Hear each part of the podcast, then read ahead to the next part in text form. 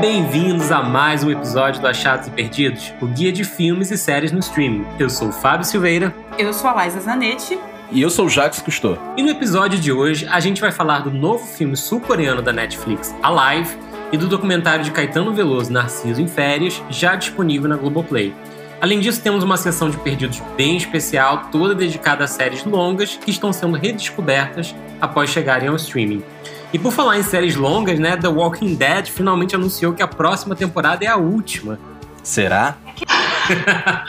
é assim, The Walking Dead acaba, mas não acaba de verdade. É um verdadeiro morto-vivo essa série, porque a AMC confirmou nessa quarta-feira que a 11 temporada vai ser a última temporada da série. Vai ser uma temporada um pouco mais estendida, vai ter 24 episódios ao invés dos tradicionais 16.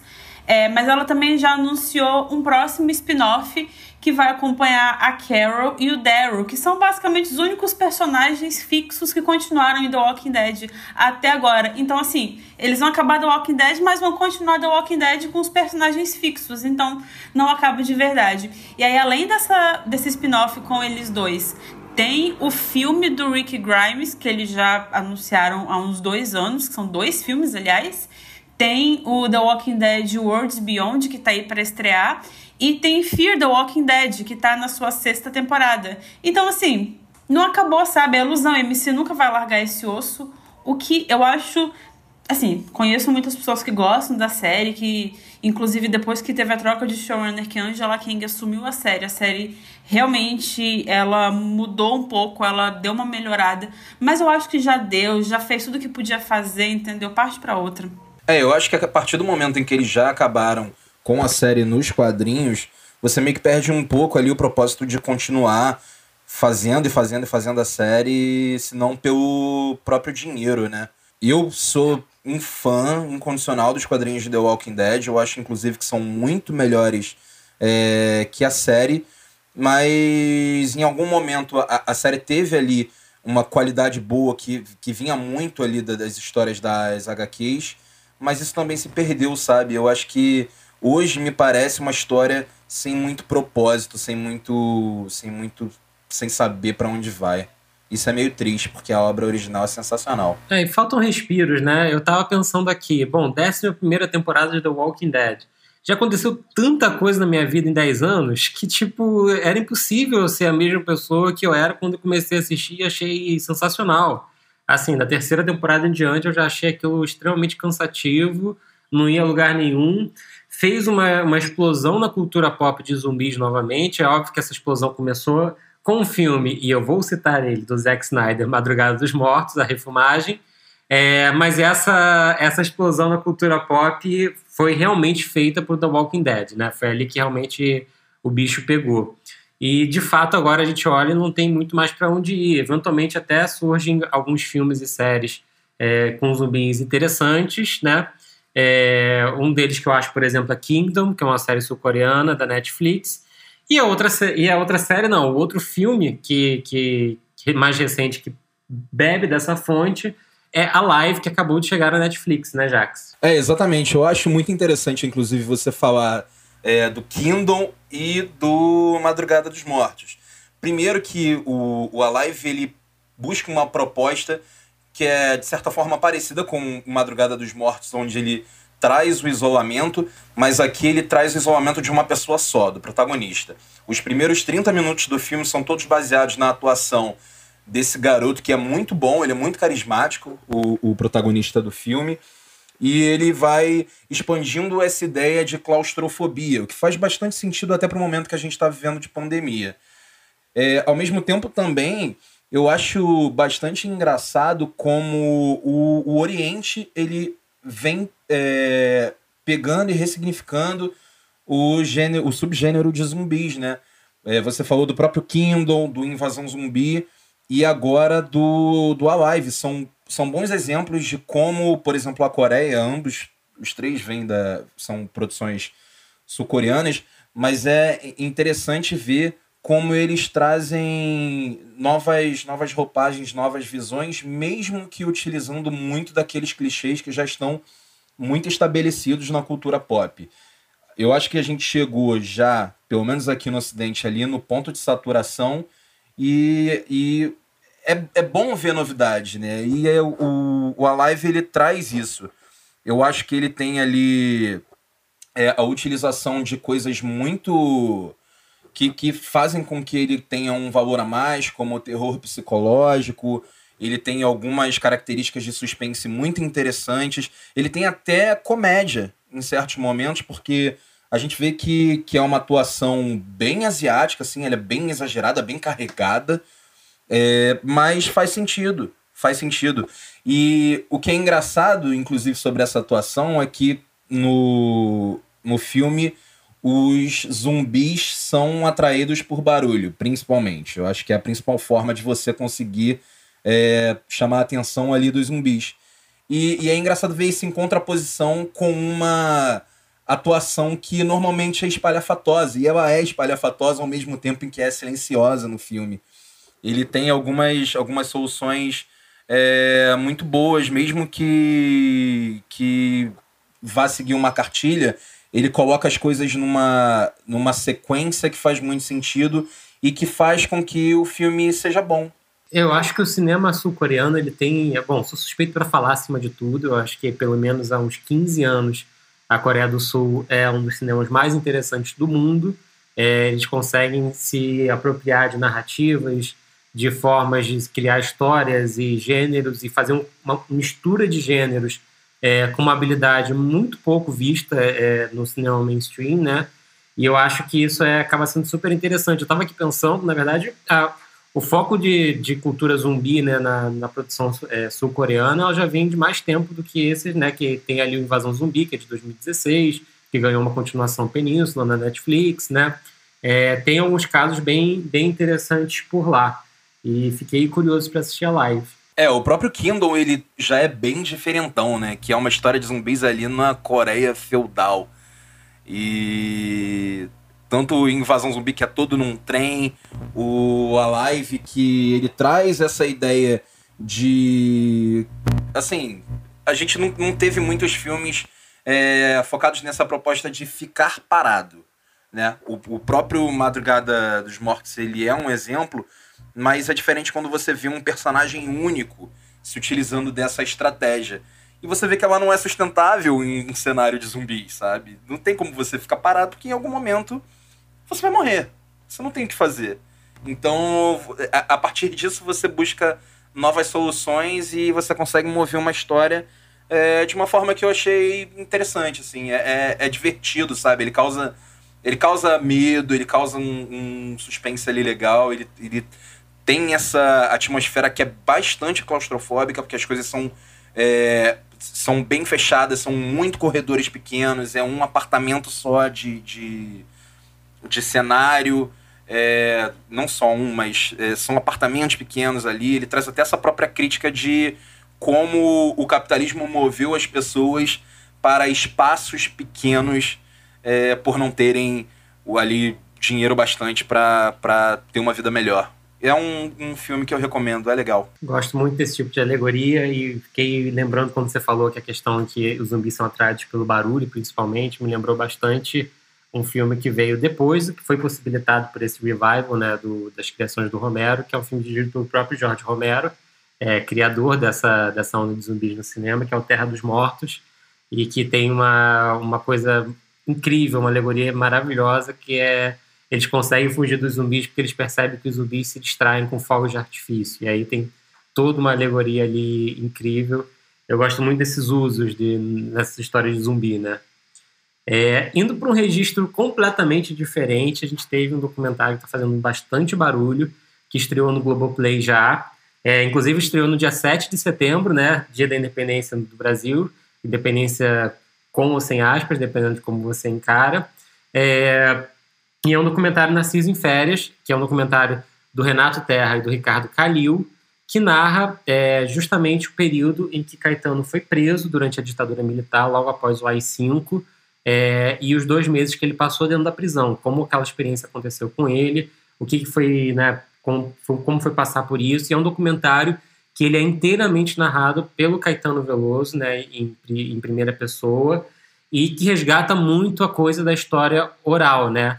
É uma experiência bem diferente do que o Renato e o Ricardo tinham feito no documentário anterior que eles assinaram juntos, que é Uma Noite 67, que foi um documentário sobre um, que é uma espécie de resgate histórico do terceiro Festival de Música Popular Brasileira, é, que aconteceu justamente em 67, que tinha artistas incríveis disputando o prêmio, como Chico Buarque, Caetano, Gil, Mutantes, Roberto Carlos e vários outros. Mas voltando ao Narciso em Férias, ele, ele fica centrado na figura do Caetano, relembrando, é, às vezes com assombro, às vezes com humor, às vezes com dor, é, o que foi esse período e o que significa ele mais de 50 anos depois, né? É, o Narciso em Férias, inclusive, foi o, o selecionado brasileiro para o Festival de Veneza, o primeiro festival de cinema que aconteceu é, aí no mundo em 2020 é, de forma presencial depois da pandemia, é, com algumas. no ambiente controlado, é claro, e com algumas controvérsias, mas é, o, rolou e ao mesmo tempo o filme estreou na Globoplay com acesso a todo mundo que é assinante da plataforma. E eu acho que essa, essa construção cinematográfica de ser só o Caetano sentado contando a história é muito poderoso, porque assim, a gente está falando de um período muito assombroso da história do Brasil, mesmo tempo muito recente. E independente de, além de conversar diretamente com muitas coisas que a gente vive hoje, em vários aspectos da política internacional e nacional, é, você ter uma pessoa contando ali, em primeira pessoa, aconteceu com ela, uma coisa que supostamente deveria ser tão ultrapassada, tão tardia, mas você tem uma pessoa contando ali, cara, aconteceu comigo anteontem, sabe? Ele tá contando ali com todos os detalhes com uma riqueza de informações que só o fato dele estar narrando aquilo, você já vai construindo na sua cabeça a, a imagem, você vai construindo a narrativa, você vai imaginando as cenas acontecendo, você cria essa estrutura na sua cabeça e isso é muito poderoso. Eu acho que o cinema também é isso. O cinema é você dar ao espectador uma forma dele imaginar e dele interpretar as coisas da sua forma. Então você ter só o Caetano narrando o documentário, narrando o que aconteceu com ele é, e deixando a gente se impactar com a forma como a gente absorve aquilo é, é, muito poderoso, assim, isso realmente te prende e te prende não porque você tem planos maravilhosos, porque são planos super simples, é só ele sentado ali, às vezes um close, às vezes um plano mais aberto, mas pela forma como ele conta, pela forma como ele se emociona, quando ele vai lembrando das coisas que aconteceram, quando ele vai soltando detalhes que às vezes você não imaginava que ele ia contar, ele conta. Então, então eu achei que foi bem impactante. Não gosto muito do termo necessário, porque eu acho que o necessário é pode ter múltiplas interpretações também, mas eu acho que é um filme que conversa muito com tudo que a gente está vivendo hoje e eu acho que é uma é uma sessão de cinema muito válida e que com certeza me impactou bastante também. E eu acho interessante porque ele também funciona num outro registro, né? Pelo meu trabalho, já tanto por trabalho, por momentos de conversa, já tive a oportunidade de conversar com o Caetano várias vezes. É, e ele sempre diz que se ele não fosse é, artista de música, provavelmente ele seria cineasta ou professor. E o lado professor eu acho que vem muito claro ali pela forma como ele consegue construir a narrativa de uma história oral de algo que ele viveu que nunca deixa de ser pelo ponto de vista dele e nunca deixa de fazer todo sentido justamente por isso. E para além disso, eu acho que tem alguns momentos extremamente ternos, assim, extremamente cativantes e emocionantes, é, que dizem respeito à forma como a gente encarava algumas músicas dele, né? Você entender de onde veio Terra, que é uma música tão linda, é, dá para a música, ao invés de diminuir o tamanho da música, deixa a música ainda mais gigante do que ela, do que ela é. E isso acontece com algumas músicas que ele, que ele cita ali no filme. Enfim, é, acho realmente muito, muito interessante, muito bacana e, e recomendo que as pessoas assistam. Uma experiência é como se você estivesse literalmente na sala escutando ele contar uma história. Então, parem e assistam é, é, muito, é muito fluido. Quando você vê, o filme já está acabando e você está ali totalmente envolvido naquela história. É, mudando de registro aqui, a gente tem toda semana, com a nossa parceria com o NDF, nossas dicas de filmes e séries, o maior grupo de dicas de filmes e séries do Facebook, com mais de um milhão de participantes. e também uma página de Instagram. Nós temos dicas deles todas as semanas de filmes ou séries legais que, que eles andam assistindo por lá. É, cada semana tem um colaborador diferente trazendo dicas aqui. E a dica de hoje, do Renato, é, tem absolutamente tudo a ver com o que a gente vai fazer nos perdidos. O streaming, e a gente sabe muito bem, os aplicativos permitiram que a gente tivesse um acesso muito grande a temporadas inteiras de séries, inclusive longas, né? E tem uma série que ele vai indicar aqui que a gente já indicou, inclusive é o nosso episódio com maior audiência até hoje, para ver como essa série ela é muito querida de fato. E escutem aí, Deixa, vou deixar o Renato falar. Conta aí, Renato. Fala galera, sou Renato Oliveira, velejador e sou pipoca do NDFs, onde pego dicas sensacionais para baixar no meu tablet para assistir filmes e séries quando estou velejando. E minha dica vai para Dark, do Netflix, uma série sensacional que trata de física, a física tradicional, a física quântica, que analisa a deformação do espaço e do tempo. E no final você conclui que o que sabemos é uma gota, o que desconhecemos é um oceano. Vai lá no Netflix, Dark, vai mexer com você. Aquele beijo grande. Pegando o gancho inevitável do Renato, é, assistir a Dark no oceano aberto deve ser uma experiência e tanto, né? É, eu não sei se eu teria essa a coordenação motor e mental de estar velejando o barco e assistindo Dark ao mesmo tempo. É, faria uma coisa de cada vez. Mas achei poética essa conclusão dele de que o que conhecemos é uma gota e o que existe é um oceano, ou algo assim. E achei bonito. Eu diria para ele só tomar cuidado, né? para não cair enquanto estiver vendo a série. Eu tô imaginando que ele assiste no, no, nos intervalos, gente. É, vamos, vamos, vamos apostar que ele assiste nos intervalos, porque realmente eu não consigo imaginar assistir Dark enquanto veleja, porque piscou, perdeu alguma coisa ali e já ficou difícil.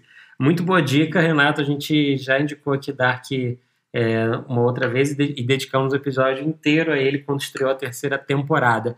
E aproveitando a dica do Renato, a gente pensou em fazer um Perdidos temático aqui. É, a gente tem visto um movimento de muitas séries longas, né, com temporadas é, bastante extensas ou muitas temporadas, sendo redescobertas por causa do streaming, né? Elas saem na Netflix, na Globoplay, na Amazon Prime Video, é, na plataforma que for e as pessoas têm a chance pela primeira vez de assistir aquelas séries completas, né? Eu conheço, por exemplo, gente que está assistindo o Arquivo X é, pela primeira vez e só para falar de uma das minhas séries favoritas de todos os tempos. É, e aí, pensando nisso, a gente resolveu trazer séries que podem ser redescobertas, séries longas que podem ser redescobertas graças ao streaming. O que, que você traz hoje para a gente nesse sentido, Liza? Então, é, eu acho esse movimento de das pessoas resgatarem séries antigas e séries com muitas temporadas é, é uma das grandes vantagens do streaming, porque, principalmente no momento de pandemia, que as pessoas supostamente deveriam estar em casa, né?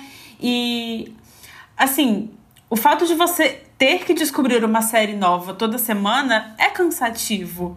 Às vezes você chegou de um dia de trabalho, você tá exausto, tá com a cabeça a mil. Você só quer o conforto de uma coisa que você já conhece. E séries antigas, séries com muitas temporadas, trazem esse conforto. De personagens que você já convive com eles há muito tempo. Você sente como eles fossem seus amigos.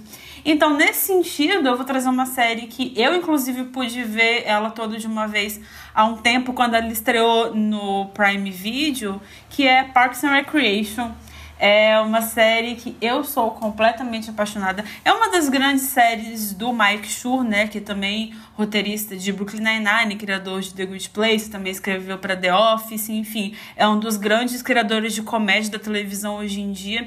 E Parks and Recreation é uma dessas séries dele. É, inclusive, ela tem uma se você pensa em Parks and Recreation e The Office, colocando cada uma delas no momento político dos Estados Unidos diferente, você vê que uma é uma visão muito mais cínica e outra uma visão muito mais positiva é, do ambiente corporativo, do ambiente de trabalho e da vida pública. E isso tem ligação com o governo, com o governo Bush, com o governo Obama. Então, Parks and Recreation, ela se passa justamente no setor de parques e recreações de uma cidade de Pawnee, Indiana. E é um departamento burocrático ao mesmo tempo com pessoas otimistas e pessoas tentando fazer o melhor que elas podem ou não, dependendo do, do que elas têm disponível e de como é, a cidade trata elas, a cidade vê o que elas estão fazendo por ela e vice-versa. Então é, é uma série muito divertida. Eu gosto muito das séries do Max Schur porque ele parte de algumas coisas que são muito amplas, que são muito. É, inusitadas até, porque você não imagina uma série de comédia passada num departamento público, sabe? Tá, você imagina você tem os Aspones, que também é incrível. Mas. E a partir disso, ela cria coisas que são muito específicas que conversam diretamente de uma forma muito universal com os nossos sentimentos mais íntimos, sabe? Então, é uma série muito divertida. É uma série que, inclusive, ela passou a ter mais público depois do streaming uma coisa que o Adam Scott chegou a comentar uma vez foi que quando eles faziam eventos de Parks and Recreation, quando a série estava no ar, eles não enchiam o auditório, sabe? E depois, quando foram fazer um evento, depois de tantos anos que a série tinha acabado, encheram o Dolby Theater em Los Angeles, que é onde acontece o Oscar. Então, assim, é... a série foi ganhando fama, foi ganhando status co-cultural que hoje em dia ela ocupa para ela trazer uma visão otimista, mas sem ser ingênua das coisas. Então eu super recomendo uma série maravilhosa que você ri e chora e tem todos os tipos de sentimentos e tá tudo disponível no Prime Video. E com um elenco que tem muito sucesso atualmente, né? A própria Amy Poehler, é, mas não para citar só ela, tem o Aziz Ansari, tem a Aubrey Plaza, o próprio Chris Pratt, né? O Star-Lord do, do universo Marvel nos cinemas e por aí vai e o incrível, maravilhoso, fenomenal Little Sebastian, um grande ícone. Entendedores entenderão. Muito que bem, muito que bem. E você, Jax? É, eu continuo nessa pegada da Liza e indico aqui a maravilhosa, sensacional The Office, a versão norte-americana e não a inglesa do Rick Gervais. Não diminuindo uma ou outra, mas eu tenho um apreço muito grande à minha série de comédia favorita, The Office. Já maratonei três ou quatro vezes seguidas, né? É, e é simplesmente apaixonante. Era um momento ali da história onde o Steve Carell estava explodindo. Foi nesse momento que ele começa a The Office e que ele fez o Virgem de 40 anos. E traz também é, grandes atores que, que estão sendo descobertos e estão começando a fazer sucesso agora, como o próprio John Krasinski, que é, também virou diretor, é o diretor de Um Lugar Silencioso, diretor e protagonista, né? É, e The Office é incrível, é sensacional, porque ele, apesar de se passar no, nos escritórios da Dunder Mifflin, que é uma empresa de papel, o que acaba sendo até um pouco é, irônico, né? Que é, é uma história, um case de sucesso da indústria de papel norte-americana, ali situada em Scranton. Ele é muito uma, uma história sobre uma família ele, ela começa sendo é, uma história sobre um escritório, mas depois ela vira aquele caso em que todos os personagens se conhecem, eles têm uma química incrível e ninguém ali é substituível, o que a gente vê é, ao longo das temporadas em que o Steve Carell sai e, e de fato a série caminha para o fim, mas ela é muito engraçada. O que eu acho que The Office tem é, de sensacional é que traz algumas coisas ali são muito características dela, como, por exemplo, as, aquelas cenas iniciais que são completamente dissociadas dos episódios, muitas vezes, mas elas trazem novas narrativas, é como se fosse um episódio dentro do próprio episódio. É, a gente tem o Dwight, que é, desculpa, um dos melhores é, personagens psicopatas já feitos para TV, cinema e etc. E é muito engraçado. É, é, The Office é uma série que tem, além de ter muito humor, ela tem muito coração. Mesmo que o seu humor trabalhe justamente no ridículo, no nonsense, naquilo que você olha e se sente constrangido, sabe? O The Office você, você gosta de se sentir constrangido porque você é, acompanha e se apaixona por aqueles personagens. Então eu não teria outra indicação desse momento né? Eu acredito que The Office, tanto The Office quanto Parks and Recreation, estão sendo descobertas porque as pessoas estão sentindo falta dos escritórios e do trabalho, né? E fica aí a, a minha recomendação. Fale por você, porque eu gosto do home office, viu? Mas recomendações à parte, é, é uma dessas séries realmente estão tendo grande descoberta, né?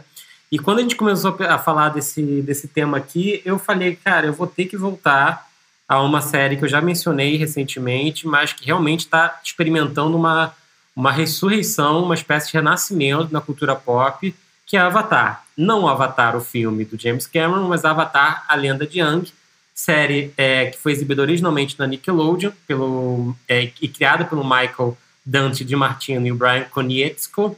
É uma série que fez bastante sucesso assim na época que ela foi ao ar, mas talvez um sucesso com crianças, né? É uma série que originalmente ela, ela foi exibida em 2009, se eu não me engano. Teve três temporadas, ganhou vários prêmios. É, e depois deu origem a um derivado, que é Avatar Lenda de Korra, que eu estou terminando de maratonar agora. E a Liza colocou super bem a coisa do sentimento é, né, que a gente tem bom de quando você volta para uma série que você está curtindo muito e você não teve que escolher e ficar 30 horas apiando ali, correndo atrás. Avatar, a Lenda de Yang tem três temporadas com bastante extensas assim, de episódios, são mais de, de 15 episódios, se não me engano, por temporada, em torno de 15. E a Lenda de Korra, que é a sequência, é, tem 13 episódios, são quatro temporadas. Então estamos, estamos falando em sete temporadas, mas fáceis de maratonar, porque cada episódio tem em torno de 20 e poucos minutos, né? E como eu falava, é uma série que vive uma, uma emergência assim no, na cultura pop mesmo. A cultura pop está redescobrindo. Eu acho que grande parte das crianças que assistiram essa série originalmente no Nickelodeon estão travando contato num outro momento da vida de novo e uma nova geração está descobrindo.